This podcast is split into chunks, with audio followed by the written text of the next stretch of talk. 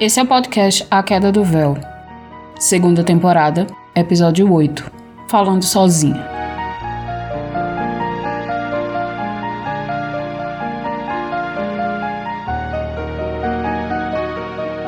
Assim que soube da notícia, um dos tios de Daniela se encaminhou direto para o IML e depois funerária.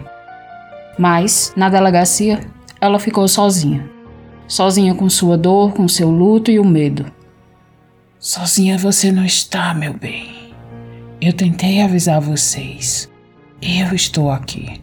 Será possível que nem nesse momento eu vou ter um pingo de paz? Mas que Deus, moça. Você nem acredita. Lembra de mim, não é? Você tem que ir embora. Não serviu para nada, bicho filha da puta. Meu marido morreu do mesmo jeito. O pessoal da delegacia olhava para Daniela espantado com medo, porque de pé ela olhava e falava gesticulando para o nada. Moça, moça, é, não tem ninguém aí. Você que não consegue ver.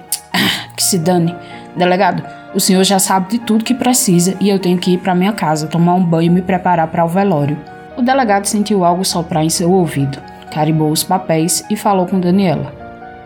Dona, eu sinto muito, mas o seu carro tem que ficar para alguma averiguação. Deixe as chaves e os documentos quando estiver liberado e comunicaremos oficialmente. Por mim, pode até ficar com ele. Eu não quero nem olhar para aquilo mais. Entregou o que precisava e foi embora. Saindo da sala, um vento frio a acompanhou. Até o clima ficou diferente. Você viu, Gomide? A dona estava falando com o vento. Já vi de um tudo nesse mundo, Nelson. Respeita a moça, tá sofrendo. Verdade, tão nova. Ficou viúva. Viúvona bonita, rapaz. Durona.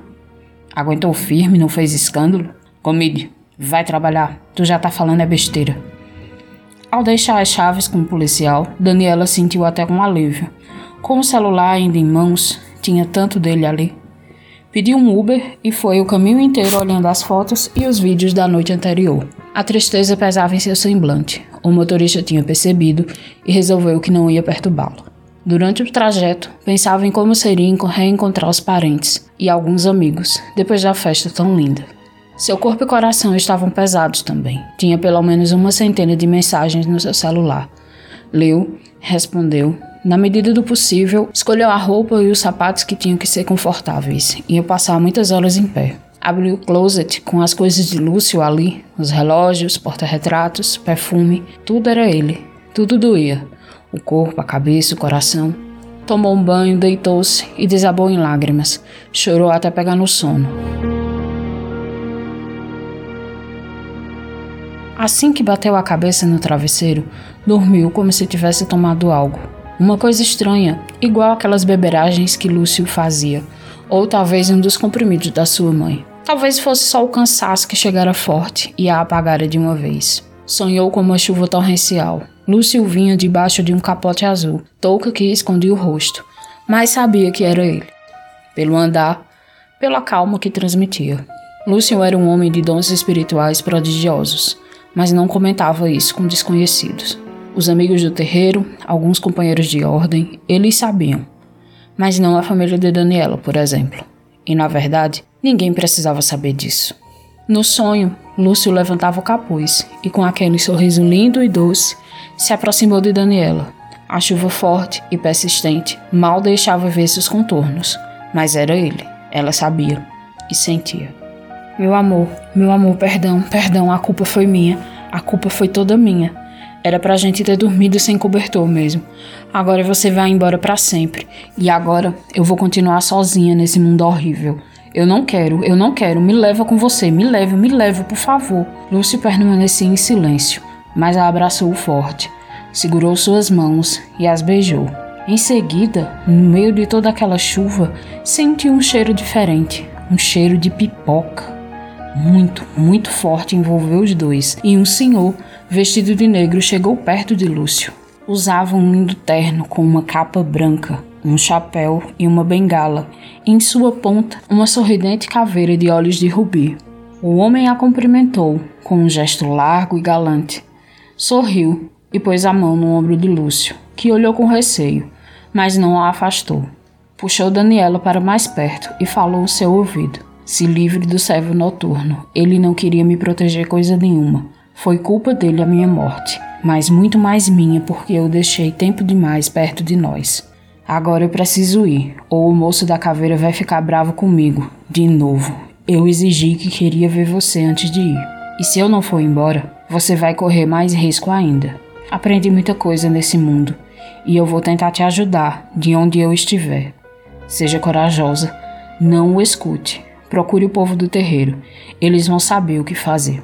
O moço da caveira disse que pode ajudar também, mas não por muito tempo, porque isso interfere no equilíbrio. E beijou a mulher pela última vez.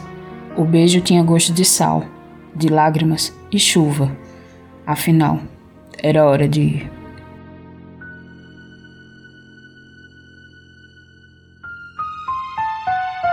O moço da caveira bateu no chão com a bengala, uma, duas, três vezes, e um portal de faíscas se abriu.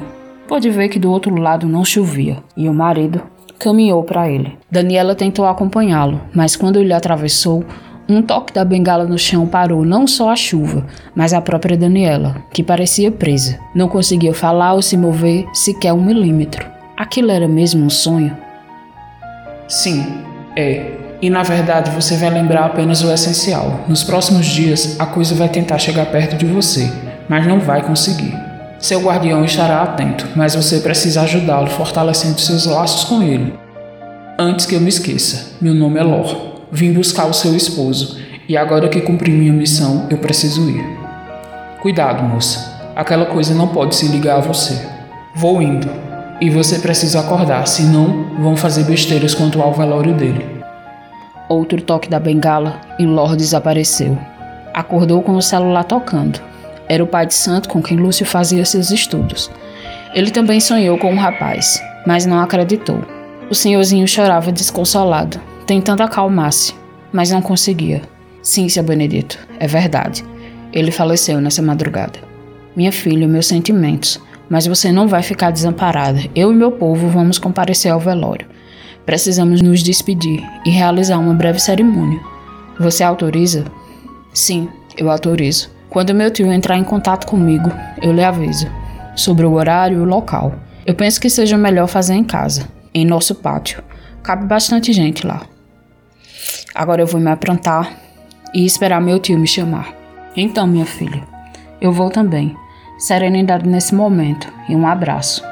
Seu Benedito desligou, mas ainda conseguiu ouvir o choro sentido dele, o que a lembrou do que ainda aguardava em poucas horas. Atendeu ligações, avisou aos parentes, ao patrão de Lúcio. O tio estava demorando demais em chamá-la, então ela mesma ligou. Tio, tudo pronto para o velório? Quase. Tá faltando a roupa. Seu marido não era católico ou evangélico, era? Então não tem roupa para ele aqui. Mas isso é um absurdo. Isso é uma tremenda falta de respeito e imbecilidade. Se não fosse a urgência da situação, eu arrumaria um jeito de tirar ele dessa espelunca. E para falar a verdade, qual o interesse em saber a religião do morto? Depois que ele se foi, se existe algo do outro lado, só interessa a ele. São eles que vão se acertar. Me dê o endereço desse lugar que eu vou aí levar uma roupa pra já. Tio, Lúcio partiu. Não sobrou nada dele aí. Isso é só uma carcaça, eu sei. Mas eu tenho que ter o um mínimo de respeito por ele. Me passe um endereço que eu chego aí o mais rápido possível. Rua das Camélias, 14. Prédio amarelo e cinza, seis andares. Eu estarei na recepção. Tudo bem, em 30 minutos eu chego. Separou uma calça e uma camisa brancas, chinelos de couro, que ele gostava bastante, os colares coloridos, que ela não sabia bem para que serviam, um chapéu, seu perfume favorito. O Uber demorou um pouco para vir, quando viu o destino, mas aceitou a corrida. O tempo parecia demorar demais a passar. No celular, Daniela costumava mandar a localização para o marido, sempre que pegava um desses transportes alternativos. Mas, agora, para quem mandaria? Sua mãe? Suas amigas aceitariam saber de algo assim? É possível, mas a imprevisibilidade é uma das características mais intensas do ser humano. Jamais imaginaria perder assim um marido. Tinham jurado morrer velhos, caquéticos e juntos. Atravessar uma avenida para encontrar algo inerte, que tinha o rosto, as mãos e os olhos de Lúcio, era estranho demais. O tio jamais compreenderia o que fazia Lúcio ser quem era. A bondade e o carinho com quem tratava todas as pessoas, conhecendo ou não. Mesmo que soubesse que o outro estava mal intencionado, ele não se importava. Amor, o que importa é o que eu tenho para oferecer e não o que eles têm para dar. Quando chegou em frente ao prédio, era como se tivesse uma pedra de gelo no lugar do estômago. Desceu do carro e foi em direção à recepção. Na mão direita, a sacola com os pertences do marido. Na esquerda, o celular. O tio estava sentado numa poltrona. Parecia bem, apesar de lidar com todo aquele caos e espera. A recepcionista era jovem, no máximo uns 25 anos. A cumprimentou em silêncio. Tio, então, eu estou com a roupa e alguns pertences do meu marido.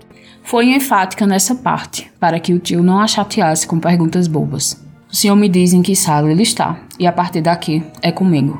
Ah, minha filha, não se preocupe, eu já acertei a despesa toda. Ele vai para o cemitério do Junqueiral, na Alameda 7. Aqui ele está na sala 7 também. Que coisa, não? Não, não acho nada demais isso. Se o senhor me dá licença, vá, vá. O tanatoprato que está esperando lá há algum tempo já. Mas antes de ir, me diga, você vai velar o corpo aqui no salão ali do lado, não é? Ou no cemitério? Não, não. O velório vai ser na minha casa, no pátio. De lá partiremos. Em casa? Sim, em casa. Eu tenho certeza que ele ia querer que fosse assim. Aqui, onde tudo é impessoal e branco demais, não tem como. Eu não quero mandar convites para o velório. Eu quero ligar para as pessoas e a maioria dos que importam já foi informada sobre isso. Ah, entendi. Mas vá, vá, minha filha. Os adicionais do acerto eu resolvo aqui. Daniela agradeceu e foi caminhando. De longe, todas as salas pareciam iguais. O dono do lugar era bastante católico, por sinal. Tinha cruzes e quadros de santos espalhados por toda a extensão. A sala 7 tinha o nome de São Lázaro. Ao ver aquilo, quase riu, pois era o único personagem bíblico que tinha ressuscitado além do próprio Cristo. Não sabia ao certo, religião nunca foi sua matéria favorita da escola. Ao contrário, achava uma gigantesca perda de tempo, principalmente por ficarem apenas no cristianismo. Com todas as coisas para se aprender sobre outras culturas e crenças, era burrice. Mas ela não podia mudar o currículo da escola, por mais que tentasse argumentar às vezes. A sala branca e azul tinha uma enorme maca de aço, com pés chumbados no cimento, uma mangueira e espaço para instrumentos. O tanatoprático estava sentado em frente à mesa, cabeça baixa, nem notara sua presença. O corpo coberto com um lençol branco, o ar-condicionado numa temperatura que considerou baixa até demais. Ah, dona Daniela, perdão, eu só fui avisado que a senhora tinha chegado apenas agora. Faz alguns minutos que eu estou aqui, mas não se preocupe. Seu tio tinha escolhido fazer o velório no salão, mas a senhora mudou, certo? Como ele já tinha feito e concordado com acertos e procedimentos, eu gostaria de saber se a senhora quer mudar algo flores, coroas, ornamentação. Então, é o seguinte: se ele pediu alguma flor cara demais, mude para mais simples e branca. Isso também vale para as coroas, duas no máximo. A roupa que vocês não têm aqui, inclusive eu acho isso um absurdo, eu trouxe. Meu marido era um estudioso e praticante de uma das religiões de matriz africana. Não é possível que nessa cidade desse tamanho ele tenha sido o único com essas crenças a morrer. Não mesmo, e nós vamos corrigir essa falha. Gostaria de lhe pedir perdão por esse mal-estar. Tudo que você precisa está aqui nessa sacola. Obrigado. Mais uma vez, e nos perdoe pela inconveniência. E então, com muito cuidado, o rapaz descobriu o corpo. Olhou para Daniela como se lhe pedisse autorização. Ela só disse um sim. Vestiu o corpo, pôs seu perfume, a roupa e um dos colares para dentro da camisa. Os outros, ele achou mais certo deixar para fora. Ela não entendeu aquilo, mas também não pediu explicações. Daniela viu o trabalho de restauração do corpo conforme o rapaz mexia. Até mesmo o braço decepado estava lá, meio verde já. A camada de maquiagem não tinha sido tão generosa ali. A técnica era impressionante e bastante respeitosa, por sinal. Se a senhora quiser ver o modelo de urna que ele escolheu, está aqui no celular. Eu vou chamar meu assistente para trazê-la e vamos continuar o processo. Não, não. Não quero ver. Isso pelo menos não precisa mudar. Ok, então. desinfetou as mãos e chamou o assistente. O rapaz trouxe a urna, que era relativamente luxuosa, até meio brega para o gosto de Daniela. E quando ela havia adquirido aquele gosto? Nesse momento, sentiu o corpo inteiro se arrepiar e ouviu a voz do servo noturno. Desde que eu comecei a andar com vocês, me livrei dele. Mas você. Não. Você eu quero só pra mim, meu amor. Nada até aquele momento havia desconcentrado Daniela da tarefa de ser forte e enfrentar aquilo como uma adulta. Mas ouvir aquela voz naquele lugar a atordoou como se tivesse recebido uma bufetada. Lágrimas escaparam dos seus olhos incessantemente. Os rapazes compreenderam pelo momento que ela estava passando, mas era nítido que apenas ela tinha ouvido aquilo e visto a boca e os olhos do cadáver tentando se mexer, mesmo colados ou costurados. Ela não tinha ideia. Ela ouvira a voz do servo noturno ecoar em sua mente, mas teve certeza dos movimentos retesados dos músculos, fazendo força para se mover. Aquilo a fez desabar. Naqueles poucos segundos, apertou forte o celular. A tela estourada fazia alguns arranhões em seus dedos, e isso a trouxe de volta para a realidade. Foi quando reuniu toda a coragem e ceticismo que tinha, secou as lágrimas e tentou falar. Sua voz saiu meio rouca, seca e até um pouco insensível. Então. Vocês já viram fantasmas por aqui? Os rapazes negaram com a cabeça, mas o assistente, ao ouvir a palavra fantasma, empalideceu e tremeu levemente. Não quis dar tão na cara assim que ficou assustado com a pergunta, mas o tanatoprático o olhou diretamente nos olhos e viu o momentâneo desespero. Aqui eu nunca vi muita coisa estranha. Acho até que a gente se acostuma com o tempo. Respondeu quase divertido o assistente, tentando se recuperar. Olhou para Daniela e deixou algumas flores a mais caírem dentro do caixão. Seus olhos se encontraram por um segundo e ela entendeu que o patrão tinha mentido. Ele também estava horrorizado e perdera a concentração completamente no que fazia, mas tentou representar um papel. Conseguiu? Não sei se conseguiu. Nem ela sabia. Bem, dona Daniela, está pronto. A senhora tem certeza que fará o velório em casa? É muito mais prático velar aqui no salão, já que ele está preparado para isso. Saindo do torpor dos seus pensamentos, ouviu distante a fala do tanatoprático. Reparou em Lúcio, na urna, chegou mais perto e pôs a mão em seu rosto. A certeza de que ele não estava mais ali veio apenas nesse momento. Frio, tão frio estava o corpo de Lúcio, o seu Lúcio. Apesar da maquiagem, estava tão pálido que olhar para ele era incômodo.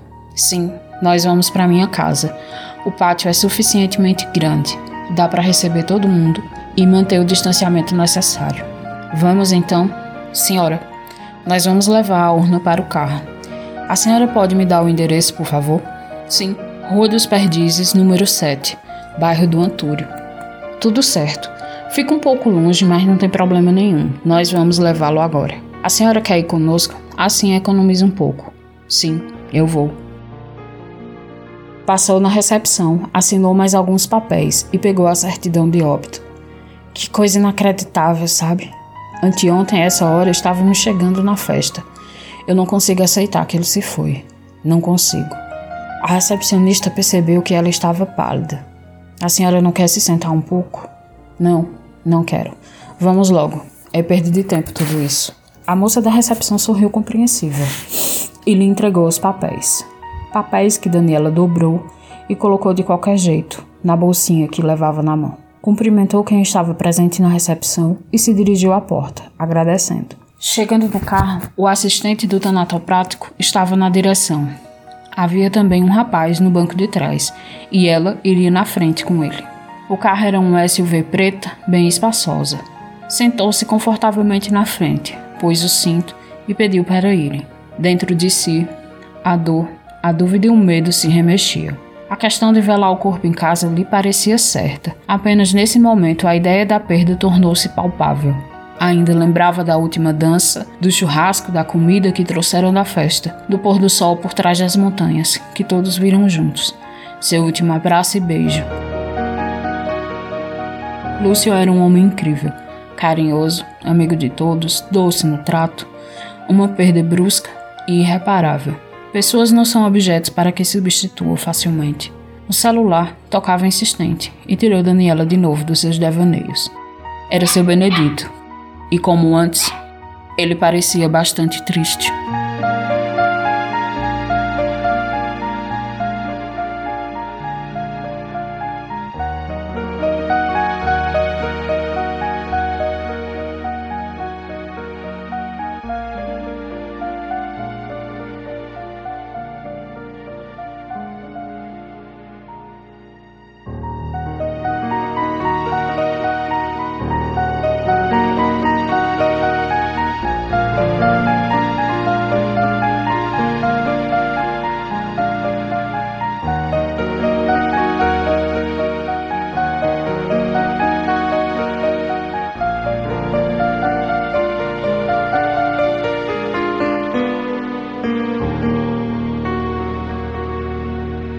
Esse é o podcast A Queda do Véu.